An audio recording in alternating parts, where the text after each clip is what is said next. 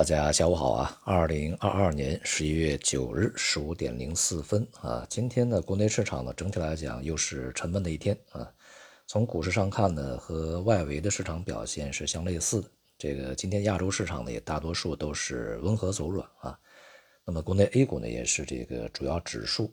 都是最终啊是一个下跌的状态啊。而从个股行业板块上来看，这个仍然是啊中小盘股表现非常稳定，而这个大盘股啊表现疲软一些。那么今天呢是公布了十月份这个我国的通胀数据，那么数据呢无论是从 CPI 还是 PPI 看呢，都是这个呃不及预期啊，相对是比较弱一些。那么其中呢这个 CPI 同比上涨是百分之二点一啊，这个是低于市场预期的。那么这里面呢，主要是这个食品价格上涨啊所做的贡献。那么食品价格呢，同比是上涨百分之七，而非食品价格呢，同比上涨百分之点一。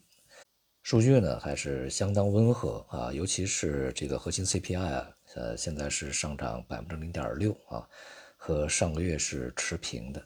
CPI 啊，尤其是这个核心 CPI 的低迷呢，显示现在的需求仍然是相当的这个呃不振啊。而需求的压抑呢是多方面的，呃，从长期来说是一个收入结构问题，而从中期这个这一两年的时间来看呢，是一个这个消费活动还没有恢复正常啊这样的一个状态所影响啊，因此呢，这个它是一个从很大程度上不是那么正常的一个这个 CPI 数据啊。那么另外呢，就是 PPI 啊，那么从目前来看呢，也是同比为负增长啊。呃，这是两千二零年年底以来的首次录得这个啊负增长，那么同时呢，也是这个负增长百分之一点三啊，小于市场预期的百分之一点五。那么因此呢，就是一方面我们可以看到这个 PPI 是负增长啊，另外一方面呢，我们看到 CPI 的这个上涨是相当温和的啊，而且是增幅回落的，这就显示呢，目前的整体通胀水平是不高的啊。需求的低迷啊，在里面是非常最为重要的因素啊。但是呢，有一些分析讲啊，目前中国的这个通缩压力加大啊，这个说法呢，个人认为啊，有些言过其实啊。其实我们看数据呢，还是要去以一个这个动态的方式来看，还是要进行纵向啊、横向都来去比较啊。呃，这一次的这个 CPI 和 PPI 的增长呃比较低，甚至是 PPI 负增长。呃，与去年同期呢，这个基数比较高是有相当大的关系的啊。未来呢，高基数它的影响呢仍然会持续一段时间，但就此呢就断言中国是面临通缩压力，这个是不合适啊。而且呢，这个刚才我讲过，呃，其中这个消费物价呀持续低迷，有一些非正常因素的在里面呢起的非常大的作用啊。所以呢，这个通缩的这种论调呢是太过夸张啊。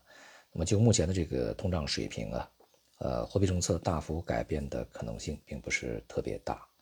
外部方面呢，美国的中期选举啊，这个马上结果就要出来啊。从目前看呢，共和党可能啊会占据一些上风。那么市场呢也是等候着这样一个结果出炉啊。相对来讲呢，这个整体是处在一个守势状态啊。那么我们在这段时间里面可以看到呢，就是美债收益率啊，前面我们讲它不会是直线上行，在前期的一些高点附近呢，可能还会出现一些回落整理啊。那么近两天呢，这行情呢也是验证了验证了这样的一个这个预期，同时呢，这个美债收益率的一个回稳啊，甚至是回落呢，也使得美元汇率啊在近一段时间出现比较明显的这个呃回落调整。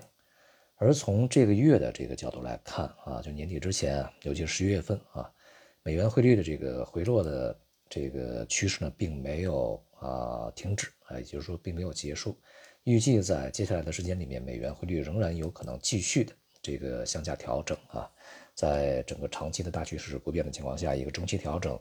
呃，还在进行中，还没有结束啊。那么这样一来呢，就会对这个。包括人民币汇率在内的啊，其他的非美元货币呢，带来一定的支持，在近段时间里面啊，同时呢，也会对这个一些大宗商品，呃，带来一定的支持啊。我们看到这两天呢，无论是有色呀、这个钢铁呀啊，还有其他一些能源呢，都是获得一定支持啊，化工啊，这一方面啊与这个大宗商品前期呢这个下跌比较充分有关系，而另外一方面呢也与美元汇率啊出现调整也有一定的关系啊。那么接下来呢预计啊美元相对吧这个调整持续啊商品价格反弹这样的一个状态还会呃持续一段时间。总体而言呢这个股市啊啊目前上算是一个稳定状态啊这个商品呢也有一定的反弹机会啊。但是呢，我们在参与这样的一些机会的同时呢，也仍然不要忘记啊，整个的大的一个长期啊，这个股市也好，商品也好，都还是一个长期吧啊，在熊市的过程中啊，A 股呢，如果呃想要这个扩大一些反弹的呃幅度的话。那么需要向上克服啊，三千一百点到三千一百五十点这样一个压力区啊，所以我们在交易的时候呢，仍然是以清仓灵活啊这样一个策略为主。好，今天就到这里，谢谢大家。